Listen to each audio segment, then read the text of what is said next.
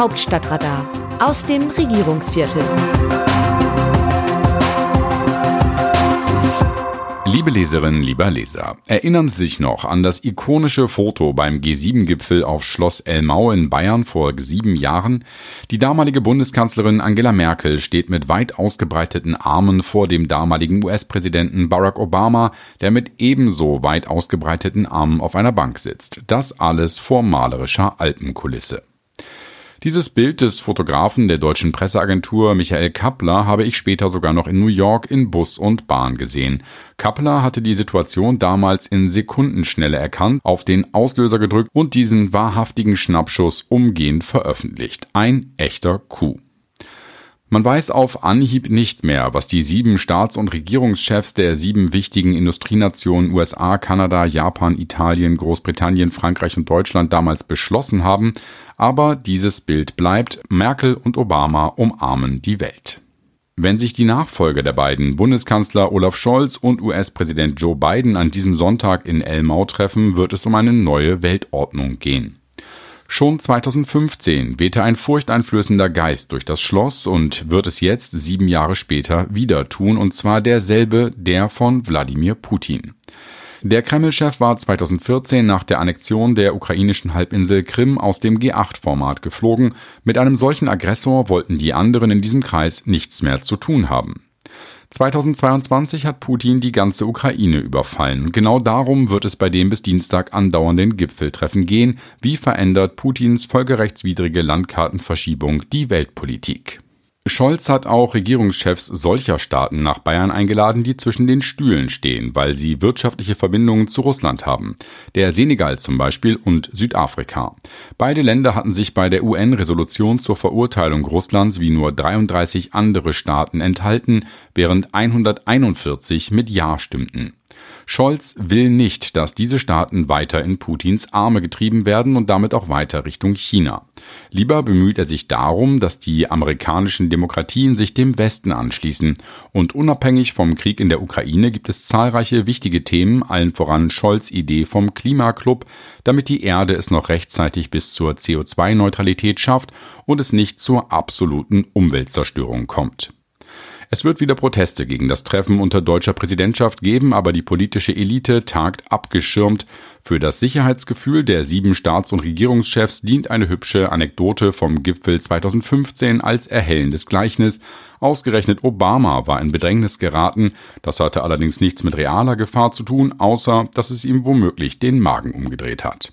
Der Mann aus Washington jedenfalls kämpfte beim Frühstück im malerischen Alpendorf Grün mit einer Weißwurst, die er nicht zu öffnen vermochte. Weil der Freistaat Bayern den Gipfelort so hermetisch gegen Attacken abgeriegelt habe, hätte sein unterbeschäftigter Secret Service, so die Erzählung, mit genügend Zeit und Muße die Brühwurst aus fein zerkleinertem Kalbsfleisch und Schweinerückenspeck auch aufschießen können. Der Präsident bezwang die bayerische Spezialität dann aber doch alleine, indem er sie der Länge nach durchschnitt und die Haut abzog, bevor er einen Bissen nahm. Solche lustigen Geschichten gab es nach dem G20-Gipfel 2017 in Hamburg nicht. Die Sicherheit der Gäste war zwar gewährleistet, aber Radikale richteten im Schanzenviertel der Hansestadt schwere Schäden an. Der damalige erste Bürgermeister Hamburgs, Olaf Scholz, räumte ein, er habe die Bürgerinnen und Bürger nicht schützen können. Als Bundeskanzler aber will er keinesfalls eine solche Pleite noch einmal erleben. Er verlässt sich jetzt auf die CSU geführte Regierung in Bayern.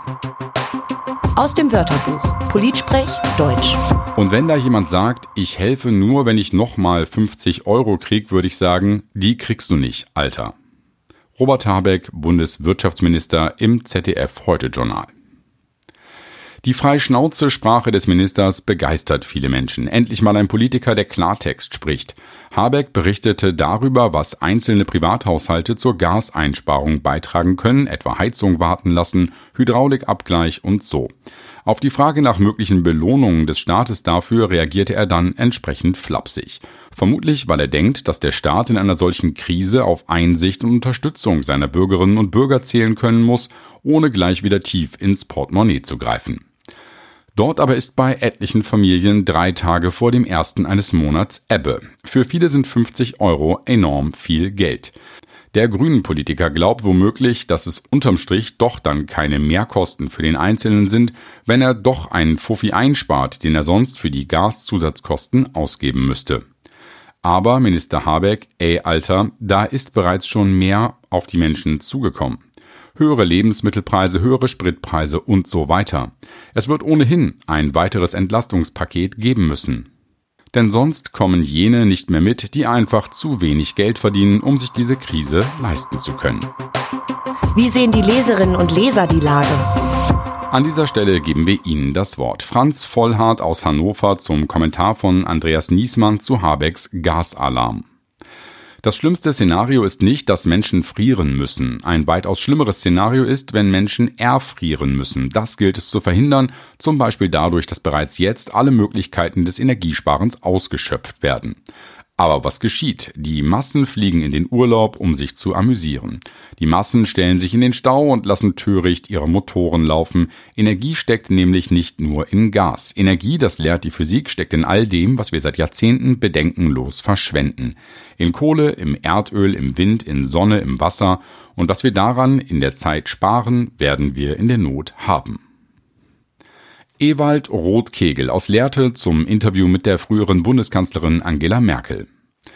Bezogen auf die Russlandpolitik ist keine Spur von Selbstkritik Merkels zu erkennen.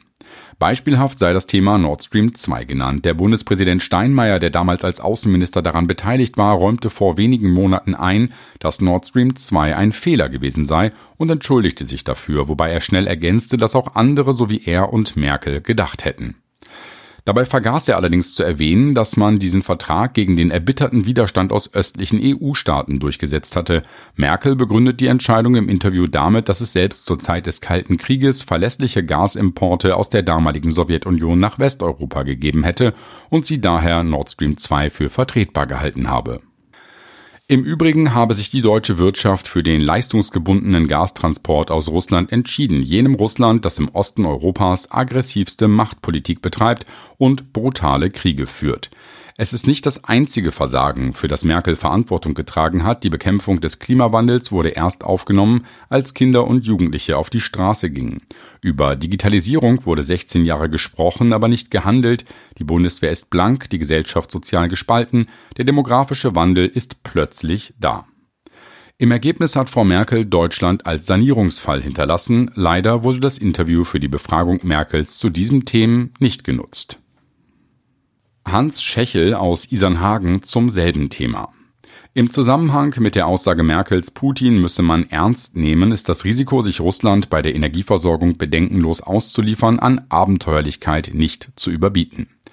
Wie wenig die Altkanzlerin bereit ist, ihre Haltung kritisch zu reflektieren, wird auch darin deutlich, dass sie sich nicht scheut, ein Bild von Konrad Adenauer in ihrem neuen Büro aufzuhängen. Adenauer, der erste Bundeskanzler, ließ, wie Berichte der Süddeutschen Zeitung über eine Arbeit des Historikers Henke zeigen, den Parteivorstand der SPD lange Jahre durch den Bundesnachrichtendienst bespitzeln.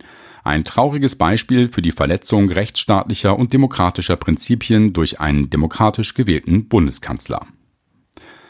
Das Autorenteam dieses Newsletters meldet sich am Dienstag wieder, dann berichtet mein Kollege Markus Decker. Bis dahin, Text Christina Dunz, am Mikrofon Jan-Bastian Buck.